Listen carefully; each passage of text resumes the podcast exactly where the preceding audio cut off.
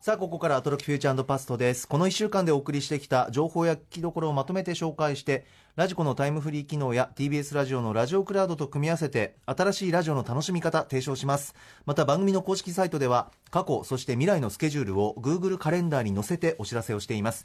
ラジコで聞き返す場合など参考に使ってみてください。歌丸さんのお電話お待ちしましょう。あお繋がそう繋がったはい歌丸さん。歌丸さん。もしももしもし、あ、どうもすみません。遅くなりました。どうも。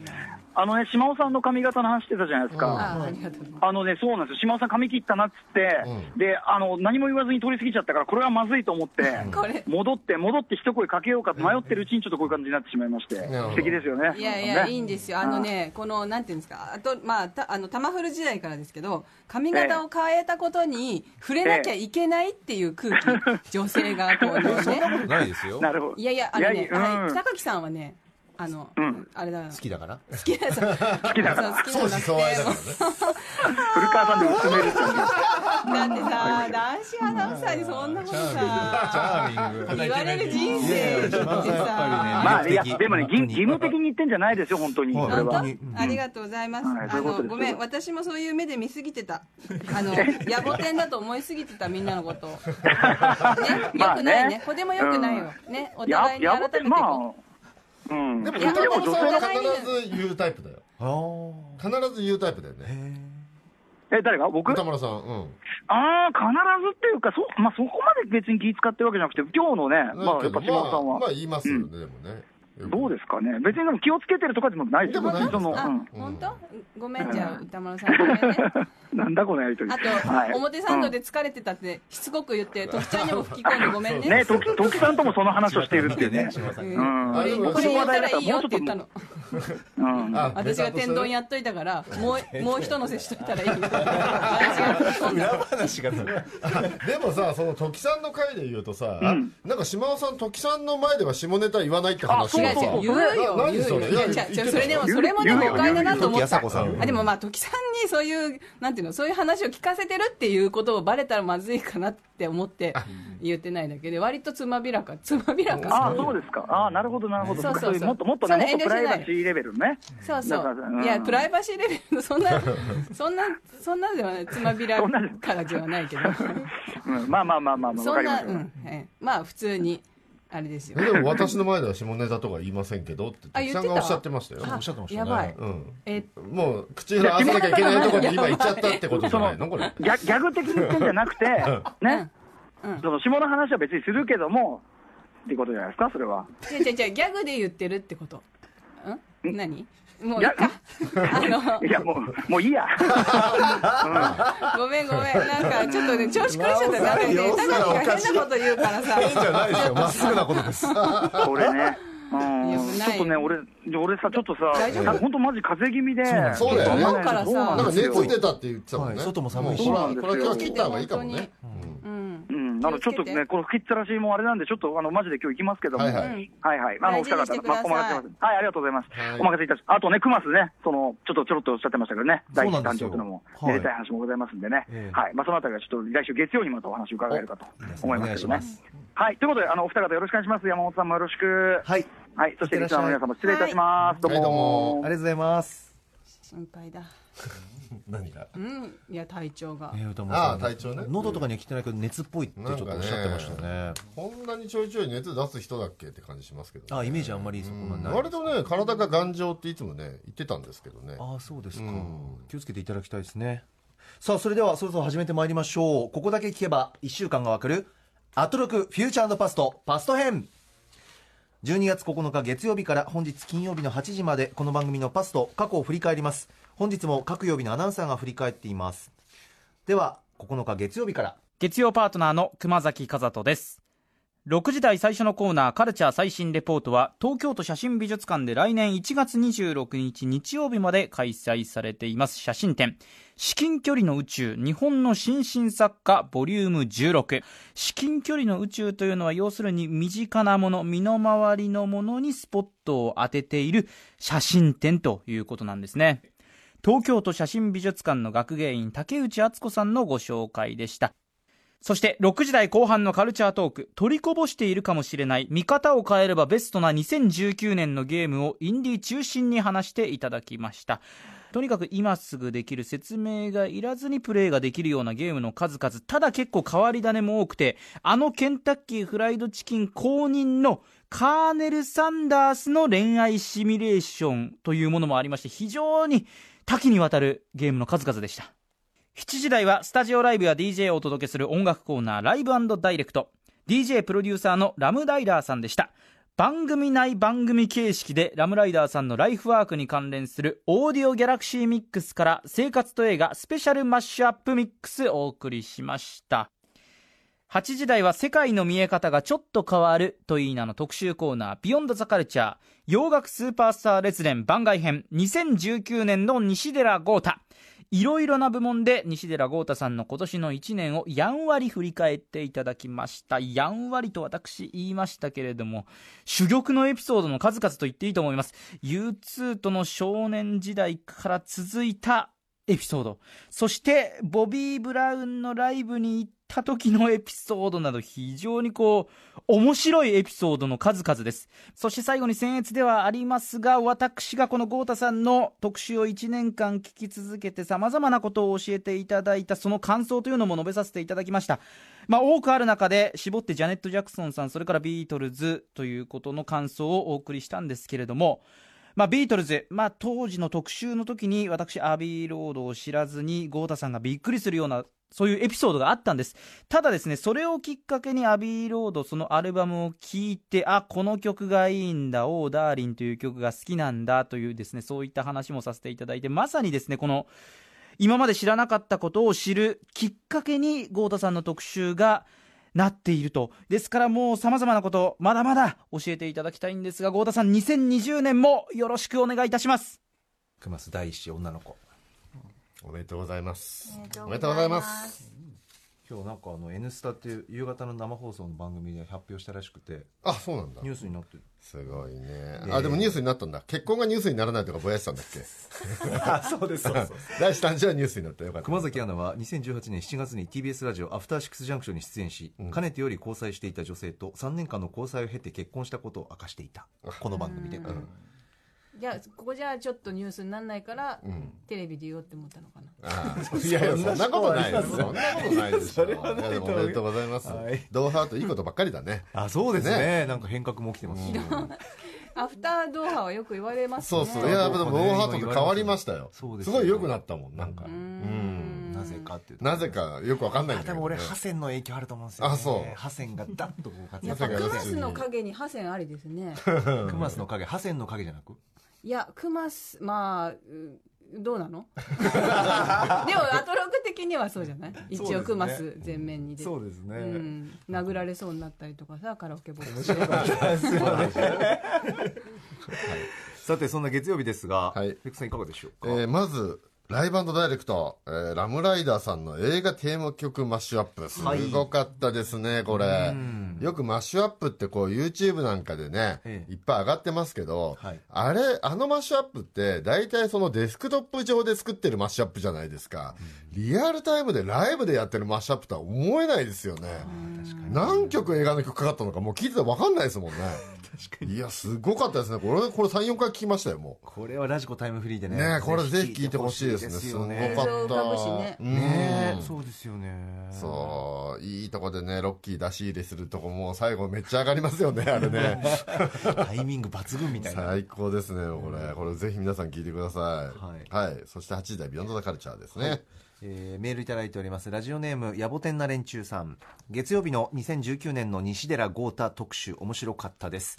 驚愕の滑らないエピソード &2019 のお仕事まとめまさにベストオブ西寺豪太2019例えばかなり酔ってトイレに閉じこもっているおじさんが思わず外に出てきてしまう必殺ノック、えーこれが多分ポビこのリズムね。このリズムで叩くと絶対世代のおじさん出てくる。トイレ 最高でしたね、えー他にもですね新宿駅で U2 にばったり。誰も信じてくれなかったが実は本にエピソードが。U2 マニアの間では伝説のヤングジャパニーズボーイだった。ということですね。それからボビー・ブラウンにタバコをせがまれ。西寺さんが面白かったね。ボビーが吸いたい言うてんねんと 借り物競争をスタート。なんとか持っていったのにスタッフからノースモーキング。と注意され ボビーは結局吸えず、えーなど西寺さん本当持ってるなと笑いながら感心してしまいましたということです。えータバコ返してきたんだよねボビー・ブラウンがね。吸えなかったからね。抗わないですよねボビーもね。なんか優しく。いやーでこの日はだから西田さんがまず、えー今年見た海外アーティストのライブを、はい。えートップ5という形で発表しまして、ねえーこの日さっき言ったライブダイレクトがですね、はい。えーっとラムライダーさんが箱版やるって言い出して、自分自分がやってるライブを、まあ、箱版番組内番組としてやるっていうテーマでやって、えー8時台もなぜか西寺豪太さんがトップ5って箱版を始めるっていう スタイルで上がりましたねこんなに箱版で上がりますよねこんな箱版ありなんだったらさ、金曜日もうフューチャーパスとさ、やめてさ、俺と山本さんせっかくいいんだからさ、箱版でもいいよね。ねあれでしょ？だから、アトロク今週の聞きどころトップ5。あいいですね。トップ5にしたって、いいんじゃねえの？ってちょっと思いましたよ。トロックトッパイトップ5。そうそうそう。いいですね。ねやりたっていいう形でもいいんじゃねえのとかちょっと思いましたけど、ね。あとリスナーの皆さんの投票とかでトトップ5みたいなね。えーいや、でもトップ5ね、あの曲かかるとやっぱ上がりますね、なんかね。名曲本当ねはい、でまあね、えー先ほどメールにもありましたけどね、はい。その西田さんがそのどのアーティスト語っても大体なんか一ネタあるっていうね、本当ですよね。ねジャーメインとかはね前知ってましたけど U2 とかまで面識あるとは思わなかったですね、まあ、面識って言っていいのかどうか分かんないですけどね。びっくり。新宿駅で偶然会った若者が二十歳の西寺豪太だったっていうね。しかも単行本に収録されてたってすごい話だなこれなんかこんなのさ、すぐ言っちゃうけどね、私。もう、1回か2回目で言っちゃうけど、このタイミングじゃなくなくもう、タマフル時代の初期で言ってる。小沢、小沢同一、あの、マイケル同一人物の前に言っちゃって前る。に先に自慢しちゃう。先に自慢しちゃう。いろんなとこで自慢。だからここまで持たせる。今回初めて聞いたネタだもんねこれ。こんなに何回も出てて恐ろしい。こんなでかいネタ出さないんだもんね。まだまだネタ持ってますよ多分西寺豪太。すごいね。素晴らしいですこのね時取っとこうとか思うのかな。どうなんですかね。やっぱ引き出しがいっぱいあるんじゃないですか。もっとネタがあ U2 るの時に取っとこう、これは取っとこうって思う。あ確かすごいにね忍耐ですね。素晴らしいですね西田さん。洋楽スーパースターレッスン U2 の回まで撮っとこうかみたいなね。私だったらもう23回言っちゃうな。わかるわかる。何回でも言う。歌丸さんだって寸大のね呼びあのもしさ1位になったっていう話よくす何る回も何回もしてますね。そうなんですいかいかにして俺は受験勉強の勝者となったかって話とかすごい何回もするよね。言い。たいですよね、はいでもね。西田さんの特集もね、はい。えー洋楽ということで、えーラジコのタイムフリーでお聞きください、はい。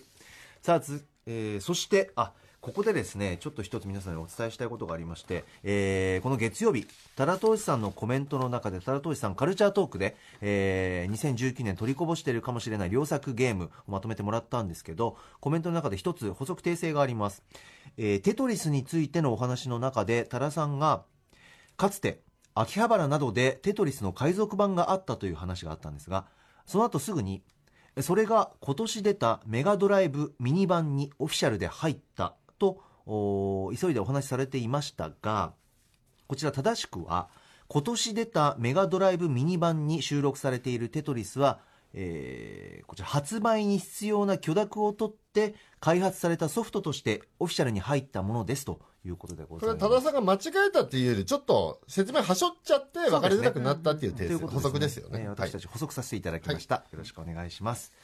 では続いて10日火曜日です病み上がりの火曜パートナー宇垣美里です。6時最初のコーナーカルチャー最新レポートは千葉市美術館で今月28日土曜日まで開催される目非常にはっきりとわからないをご紹介しました。そして6時半からのカルチャートークはアニメ評論家の藤津亮太さんに2019年を象徴するアニメ作品をご紹介いただきました。プロメアまだ見ていないのがだいぶ後ろ暗くなってきました。何としてでも見ねば。続いてはこちら。7時からの音楽コーナーライブダイレクト。アシッドジャズムーブメントを盛り上げたイギリスのバンドインコグニートのスタジオライブ。8時の特集コーナーはアニメーション映画この世界のさらにいくつもの片隅に公開記念私たちとこの世界の片隅に特集2016年に公開されたこの世界の片隅にこの名作に30分以上の追加シーンを加えた新作バージョン。この世界のさらにいくつもの片隅にが今月20日から公開されます。これを記念して改めてこの作品について監督の片渕素直さん音楽を担当したコトリンゴさんそして映画監督の深田晃司さんからコメントをいただきました。さらにスタジオには新キャラクターテルの声を担当した声優の花澤香菜さんも登場。皆さんからたくさんメールをいただいたんですがなかなか全てを紹介することはできませんでした。一つ私も好きだったメール紹介させてください。ラジオネームぼやじさんから。呉出身です。両親も祖父母も呉の人間です。リンさんのこの世界にそうそう居場所はのうならんのよ？という言葉に何度も何度も救われてきました。早く20日になってほしいです。私もこの言葉本当に大好きでぐーって思うたびにこの言葉を思い出していました。この世界にそうそう居場所はのうならんのよ。どこでも生きていけるもんですねってこの映画を通じて改めて教えてもらった気がします。またここでも箱番的な演出が入りましたけど、そしてそして木曜のやつも箱番的なこと毎週やってますからね。増えてきましたね。増えてきたね。はい。はい。さあ火曜日ですが。はい、えーまずは何といってもライブダイレクト、はい。インコグニートのスタジオライブということですごかったんですけど本当に来てたのかな？うん CD みたいな。証証拠がないとなんかさ。上手すぎて。うん、うん。だし来るだってインコグニートがっていう。これなんかブルーノートのリハの音源を流してるだけなんじゃないの？CD で、通訳の方もいらしたからね。いやでもさ確かに。箕輪田君とかモノマネうまいからさブルーイの真似とかしてた可能性があるよこれ。いやいや無理ですよ。本当にいたの。いや俺もちょっと疑ってあのインスタとか見に行ったら一応写真あったんですけど今フォトショップがあるからね。キリがない。そうそう。疑い出したらキリがないよねやっぱりね。番組になってきましたね歌丸歌丸さんってブルーイのディープキズの写真ぐらいないと信じられないよね。すごい写真。いやでもすごいすごいですよね。もうこれは永久保存版ですね。ねラジコタイムフリーでぜひ。いやすごかったなこれ。聞いてみてください。えそして。ーはい「ビヨンド・ザ・カルチャー」ですね、はいアニメーション映画「この世界のさらにいくつもの片隅に」ということでね、いやこれね本当びっくりしたのが、えー花澤香菜さんゲストでしたがなぜ花澤香菜さんがキャスティングされたのかというそこです。もうハイライおト話が、えー後半の方に出てきますけれどもね。ね。片渕監督が実はこの番組のリスナーで恐ろしい。今も聞いてるかもしれない。聞いていただいてて、えーそれで花澤さんの声を聞いててるさんの声は花澤さんがいいんじゃないかと思いキャスティングしたという話。そしてそういうエピソードを紹介する時のこの番組のドヤ感あふれる構成。いやもうねいいとこなんですよ。恥ずかしがらない。そう。いやでもね押しますちょっとね身内としては聞いててちょっとねまたどうやってるよと思って。大切です。めちゃめちゃどうやってるなこの構成と思って。すごいな番組とか歌丸さんとすごいなって思いましたよ。どうどうやってた？やってたね。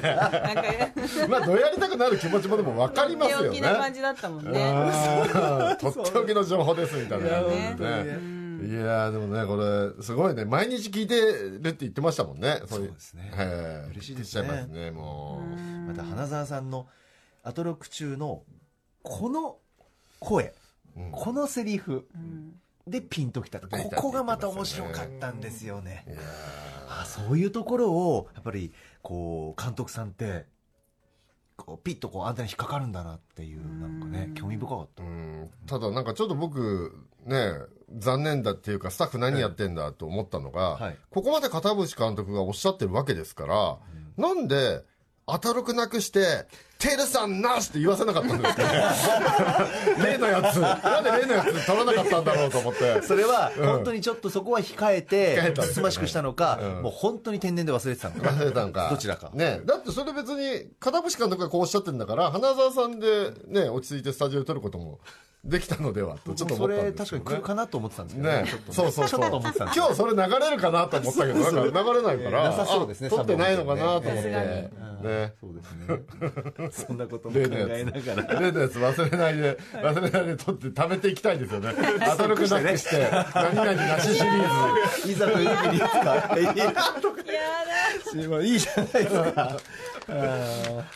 こちらあのラジコのタイムフリーでね、はい。聞いてほしいなと思います。さあ続きまして11日水曜日参ります。水曜パートナーの日々真央子です。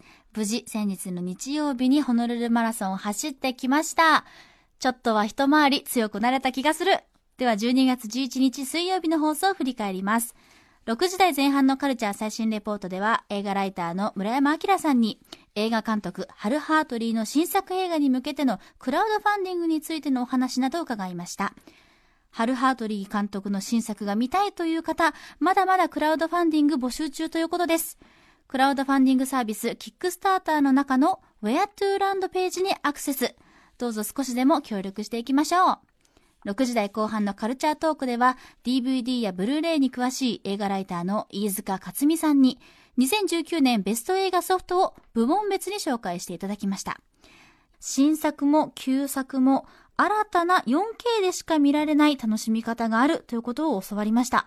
クリスマスのプレゼントに年末のお年玉にここは一ついいかもしれません。続いてはこちら。7時からのライブダイレクトはシンガーソングライターの金子彩乃さんによる弾き語りライブでした。そして8時からの特集コーナービヨンドザカルチャーは時代劇研究家の春日太一さんによる中心蔵入門特集第2弾。時代による解釈の変化や絶対に見てほしいスピンオフ作品の数々、まだまだまだまだある中心蔵の楽しみ方を案内していただきました。春日太一殿、さすがでござる。歴史的にその変化をたどっていくと、より中心蔵が日本人に親しまれるその理由がストンと胸の中に落ちてくるようでした。中心蔵はもはやクラシックな作品ではない。時代ごとに物語に潜むそのハテナの部分を解釈の自由度として活かし展開し続けている最新で攻め続けている作品であるということを改めて実感しました。もうすでに来年末の春日太一さんによる中心蔵特集楽しみです。そして先週から復活したシアター一期一会のメールもお待ちしています。歌丸アットマーク tbs.co.jp までまだまだお送りください。今のため息は何いやいやいですかやいや、私？原稿見ていや、なねんか、いや、なんか。何いやいや。何よ？いやいやいやいやいやいやいや。なんで照れ出すの。何？いやいやいや、別にない。なんとなくため息ついちゃった。ため息ってのでもなんかだって日比さんが疲れてそうなんですよまあね日比さんお疲れでねなんかね。声色も。ござるのところ声張らないで すごいテンション低くござるって読んでましたもんね。これ疲れてんなって感じですよね。来来年末の特集も楽しみです。いやお疲れ様です疲れますよ。いや本当に大変そうでしたね。だってフルマラソン走って、ね。帰ってきて翌朝から番組やって、はい。そんであと6でしょ、ねちょっと TBS さんこれね。ですよねどうしたもんですか？ねホノルルマラソンってさ、最も私たちから遠いものだよ遠いね。遠いね。ホノルルもマラソンも、両方遠いからね。遠いね。でも日比さんだって別にさ体育会出身とかじゃないわけでしょ、演劇部だからさ。いきなり走れって言われてフルマラソン走れるもんなん6です時間、ね。6時間。準備したんでしょうね。頑張ったんだ、偉かったな。6時間。ね元気になったかな、日比いさんやいやこんな簡単に疲れ取れないと思うよいくら若くても。でもビールの話してる時はすあごいその時だけ元気が出てほっとしましたね。いやいや本当お疲れ様でした、ね、オープニングトークでねその時のエピソードとかもあるんで、皆さん聞いてみてください、そうですね。はい、はい。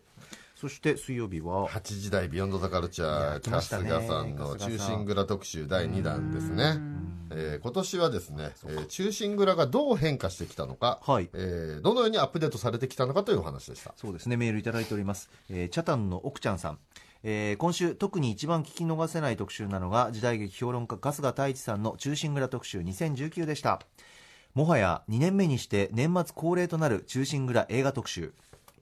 去年の中心蔵特集から1年経ったのかと時の速さを感じながらも今回の特集は私たちが知っている中心蔵がどのように今の中心蔵になり得たかを時系列順に中心蔵を興行でどのように行われたかや、えー中心蔵の小説中心蔵が映画でどのように描かれたかを早口なのに分かりやすく説明。また春日さんのトートークが熱い熱さ全開でした。そして面白い。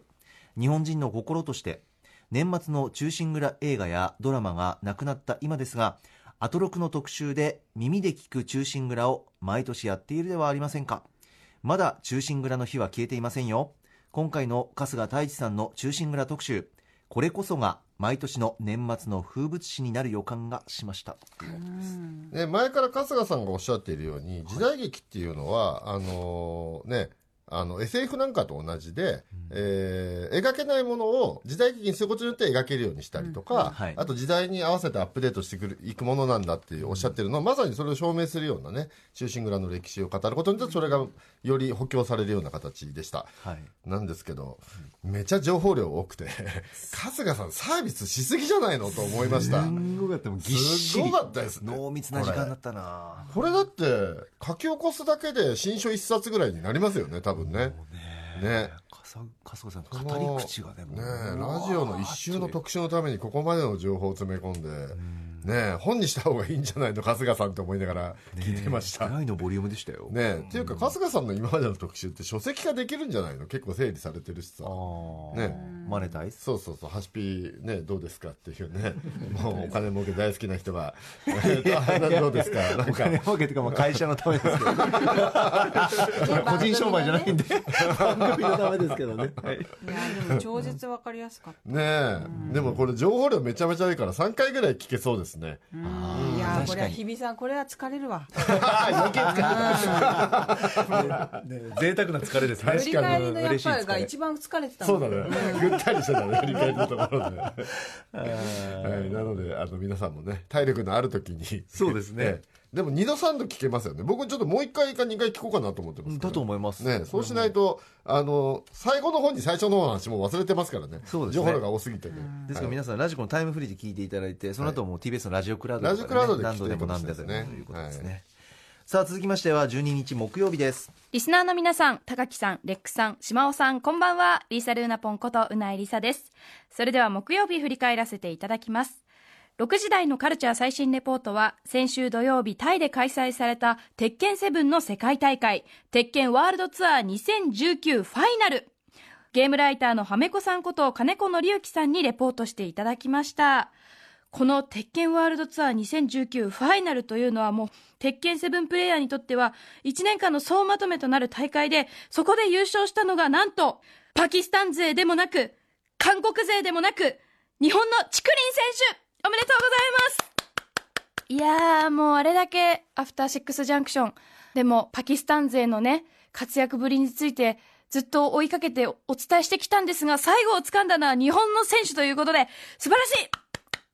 いやー、そして、また今週末にはカプコンカップのファイナルも行われますので、ストリートファイター5は誰が取るのか、このあたりも気になるところです。続いてはカルチャートークのコーナー、ケイン小杉さんが登場です。ケインさんの2019年ベストパーフェクトワークスについて伺いました。何よりも来年末、公開予定のハリウッド映画マックス。こちらは、ケインさんがプロデュース、そして主演も務めているということで、さらに EXILEの AKIRAさんも出演してお二人のアクションシーンがある。そんな映画が来年末公開される予定ということで、見たい早く見たい楽しみです続きまして、7時台のライブダイレクトは、 group_inouのトラック担当、今井さんのスタジオライブをお送りしました。今井さんとても優しいオーラを身にまとっていて、こう、朴突としていて、メガネもかけていて、穏やかそうに見えるんですよ、本当に。でも、ライブが始まったらもう本当に、凄まじいパフォーマンス力を見せてくださいまして、TBS ラジオ9階にあるんですけど、8階までジャンプしてる音がね、響いちゃってるんじゃないかぐらいもうパフォーマンスされてたので、ぜひ、皆さん生で今井さんのライブ見ていただきたいなと思いました。続きまして、8時台のビヨンドザカルチャーは、ザ・ゲームアワードノミネート作品をチェックして、2019年のゲームシーンを振り返る特集ということで、ライターのクラベースラさんとゲームジャーナリストのジニさんに解説していただきました。もうほんと詳しすぎて、ふうふむ、ふむふむと思うことがたくさんあったんですけれども、果たして、一体、どのタイトルが、ゲーム界のアカデミー賞を受賞するのか、いやー、私はでもやっぱりデスストランディングなんじゃないかなと思うんですけど、まあ、クラベさんはデスストはないともおっしゃってましたけどね。うーん、なんだかんだデスストに取ってほしいという気持ちもあります。ということで結果はどうなるんでしょうかもう、アトロックできっと発表されていると思うので。いやー、なんだろうな。なんだろうな。木曜日でした。さあ木曜日でございます。レクさんいかがでしょうはい、えーまずカルチャー最新レポートで、はい。えーはめこさんがですねかさん。鉄拳ワールドツアー2019ファイナルの、えー結果報告だったんですけれども、えええーこの番組で1年間ね、えーずっと e スポーツの特集をやってきて、はい。で、えっと、先週でしたっけ？あれ総括したのが。そうです、ね、そこで今年はパキスタンの1年だったっていう話があったんですが、はい。最後の最後でどんでん返し。えパキスタン勢が惨敗というね、そうそうそう、パキスタンにやられてた日本や韓国がね、パキスタンに逆襲が始まったっていうね、ん来年の展開が楽しみになるお話でしたね、ねこれ。これちょっとワクワクしちゃったな。なんか、e スポーツものすごいドラマチックなことが起きてますね、今ね。うん。これ面白かったです。こちらでカルチャー最新レポートなんでラジコのタイムフリーで、はい。ぜひなんかな、なんかさ、e スポーツってさ、今こう、お話聞いてるだけでもすごいドラマチックじゃないですか、流れとか。だけどなんか、e スポーツにこれから必要になるのって、ええ。あの、ナンバーって雑誌あるじゃないですか。はいあります。ああいうナンバーみたいな切り口、そうそう、もう完全にスポーツなんだから、e スポーツなんだから、その選手たちの裏側とかを取材したり、状況とか気持ちとか、そういうものにこうテーマを絞ってやっていくような何か取材をして、そういう読み物とかが読めたりね、お話が聞けたりするとよくなるのかなと思って。そうですであのナンバーとか、あといいね昔テレビでやってたゾーンとかもナンバー的な切り口の、あの東がやってた。スポーツドキュメンタリーの番組ああったじゃないですか。あねああいう切り口の e スポーツで語られるようになってくるともっともっと盛り上がる E のかなと。ナンバーみたいなそうそうそう。そう、そういう雑誌ね。あ、文芸春秋がもう E ナンバーを創刊する勢いでね。そうそうそう。やってもいいのかななんて思いました。そんな時代来そうですうね、んはい。そして、えっと、カルチャートーク。カルチャートークえっと、ケインと小杉さん登場。えー2019年ベストパーフェクトワークスっていうね。これどんな内容かなと思ってたらとにかく僕の印象はケインさんの人柄に改めて触れて癒されるそうそうですね。あの、内容がどうこうじゃなくて、ケイン小杉、ケイン小杉でコンテンツをめでる。愛愛する。あの、みんな大好きケインさんうん一年の最後にいろいろ、こう、今年も疲れたじゃないですか。癒されますよね。癒される30分。いやーもうケインさん本当に聞いてると幸せになりますよね。マイナス4個ありますよねそう。超いい人。定期的に会いたい声聞きたいみたいな、ねありますいや本当にいい人ですよね、ケインさん。ねもうカップヌードルの CM の話とか。そうだ面白かったですねあれ もう完全にケインさんをコラ素材として使ってますよね、あ コラ素材？れね。うん、アイコラ、アイコラ素材として使って、コラージュの素材として使っている CM ですよね。オファーからの経緯が面白いケインさんの人がいいのをいいことに。これめちゃめちゃめちゃ、めちゃですよだってあれ動画じゃない、動画じゃないですよね。ケインさんの写真をコラージュして動かしてる CM みたいなやつですよね、あれ。でも、それ、あの、ベスト、ベストワークスに入ってましたね。日清の CM。にとってのうん。ベストワークスそうそう。ケインさんも納得それこそベストワークススっていうね、いい感じでね豪太さんと対照的な感じがそうですね。パーフェクトワークス。そうそどっちも個人的な仕事のね、ベストですからね、これね。はい。さあそして。そして、えっと、ゲームセンター話。ああそうだ。あえ。えい一通のパンダの接待プレイの話が、すごい、お子様接待プレイの話がねすごい素敵な話でしたね、これ。いやでも本当これもね、いいお話で単行本化、ね、してほしいなと思うんだけど、その後の歌がやっぱりネック、ネックって言っていいのかどうかわかんないですけど、単単行本化しにくいなっていう、これ本にするとき、毎回歌うくだり入れるんですかね？確かに、うん。でもねアトラクのでも投稿コーナーといえば私結構最初に話が出てくるね。ね、今でも話面白いですよね。面白いですね。浮かぶけど。でもなんかやっぱ形にはなりづらいねそうそう。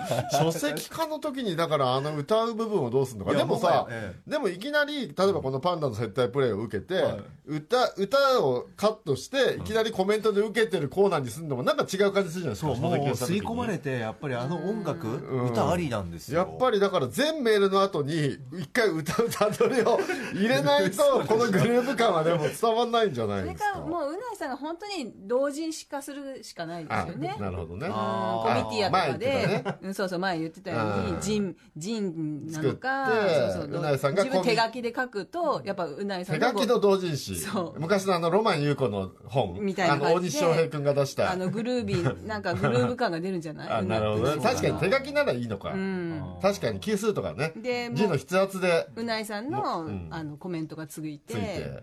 絵とかついたりなるほどねそれをじゃあ文学フリマとかコミケとかそうそうでそう。評論島とかで評論なのこれ。評論島とかで売ってい売くっていくっていううん。なるほどなるほど。うん。つくなでマネタイズパイプ椅子に座マってね。ネタイズということですよね。う んどうするんだろう。確かにね。興味深いですが、はいさあそして、えーはい。ビヨンドザカルチャーですね、はい。あメール来てますかね。メール来てます。ラジオネームポイズミ鳥かぶこさん。今週のアトロクで印象的だった放送は木曜日のビヨンドザカルチャー。ゲームアワードアワード2019発表目前。2019年のゲームシーンを振り返る特集です、何より目から鱗だったのがファミリー向けゲーム、インディーゲーム e スポーツのベストコーチと細分化された部門からゲーム業界に尽くした功をいたわろうとする尊い姿勢に深く感心いたしました。アカデミー作品賞に相当するゲームオブザイヤーではゲームにおいてのみ可能な絶対的表現を評価して表彰するガチっぷりにも舌を巻く。またゲーム界への賛辞だけではなく若年層にフォートナイトが流行している。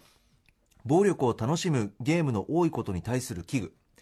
確かに今まで遊んだゲームのほとんどが殴る蹴る撃つ切るで成り立っている、そして比べエスラさんジニさんのゲーム亡者相手にも引けを取らないうないさんのバイオハザード RE2 脳には、えー最終兵器たるゆえんを再確認したということです。はい。はい。ねこれ2019年のゲームシーンをね、まあ、振り返っていくというよりは、まあ、2019のゲームアワード2019のノミネート作品とあと受賞作品予想だったんですけれども、はい。その予想が、予想にとどまらずまず今のゲーム業界の現状の解説とそして批評になっているっていうこのお二人はすごいですね。もう話がものすごく整理されているしそして面白い。いやしかも2人の意見が結構食い違ったりするところも含めて面白かったですね、これそれぞれの視点から意見を言って。で今メールにもありましたけど、はい。バイオハザードの話をうないさんがしたらねお二人がもう完全に同意というかうないさんこの二人と同じレベルで話してるっていうのに 俺結構感動してあーやっぱうないさん本物だなと思いましたね。私も思いましたね。ね。スッと入りましたよね。そう。全くだからあの二人がそうなんですって感じでうないさんとってもいいこと言ってる感じでしたよね。僕ちょっとバイオハザードやってないから分かんないんですけど。なんかうないって考察とかするんだね。ゲームに関してはでも完璧な考察だったっぽいですねあれね。本気のトーンでしたもんね。ねそして完全にあのお二人にお褒めいただいていたのでね。ねうないさんすごいんだなと思いましたよ。ね。え。いやでもこれ本当に今日ね結果発表あったっていう話ですけどね。オープニングそ,、の辺はオープニングで今日触れてあ触れてますね。いますので、ははい。いそれは金曜のオープニングと合わせて聞いていただければという感じですかね。ぜひぜひ。はい。さあそれでは続いて本日13日金曜日です。カルチャー最新レポート明日14日土曜日と15日日曜日東京ドームシティで開催されるつぶれやプロ史上最大の祭典ツブラヤコンベンション2019を紹介しました。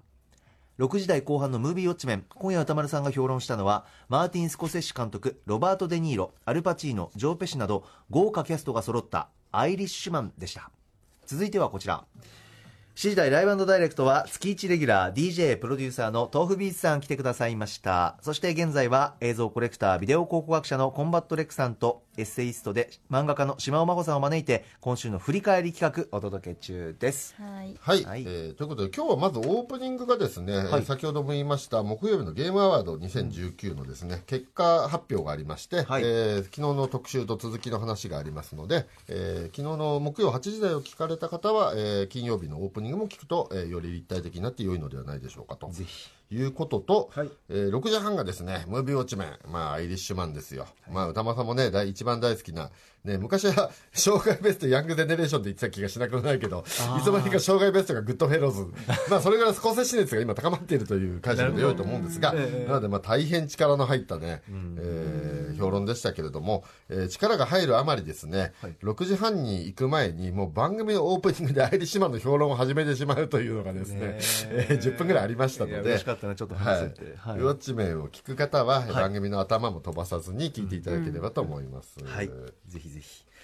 さあ本日振り返りで紹介した各コーナーラジコのタイムフリー機能や TBS ラジオのラジオクラウドでもお楽しみいただけます。以上ここまでアトロックフューチャーパストでした。この後は来週1週間の予定がわかるフューチャー編ですではここから来週1週間のアフターシックスジャンクションの予定一気にお知らせします。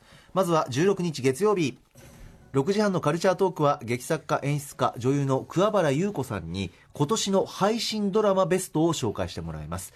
7時からは4人組ロックバンド天童寺のスタジオライブ。8時は映画に音楽をつけるフィルムスコアリングとはどんな仕事なのか。映画音楽作曲家の戸田信子さんに伺います。続いて17日火曜日6時半はハードコアカレーシンガーゴスペラーズ黒沢薫さんが登場。2019年のベストカレーをご紹介いただきます。7時からは、えーそのか黒沢薫さんが所属するボーカルグループゴスペラーズのスタジオライブ。8時の特集はカルチャーエリート集団バンドホームカミングスが選ぶカルチャートピックス2019を発表してもらいます18日水曜日6時半は脚本家映画監督スクリプトドクターの三宅龍太さんに2019年ベスト映画紹介してもらいます。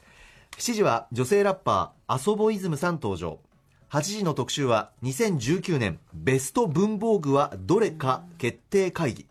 日本最高の文房具トークユニット文具ジャムの3人が2019年の文房具シーンを総括します。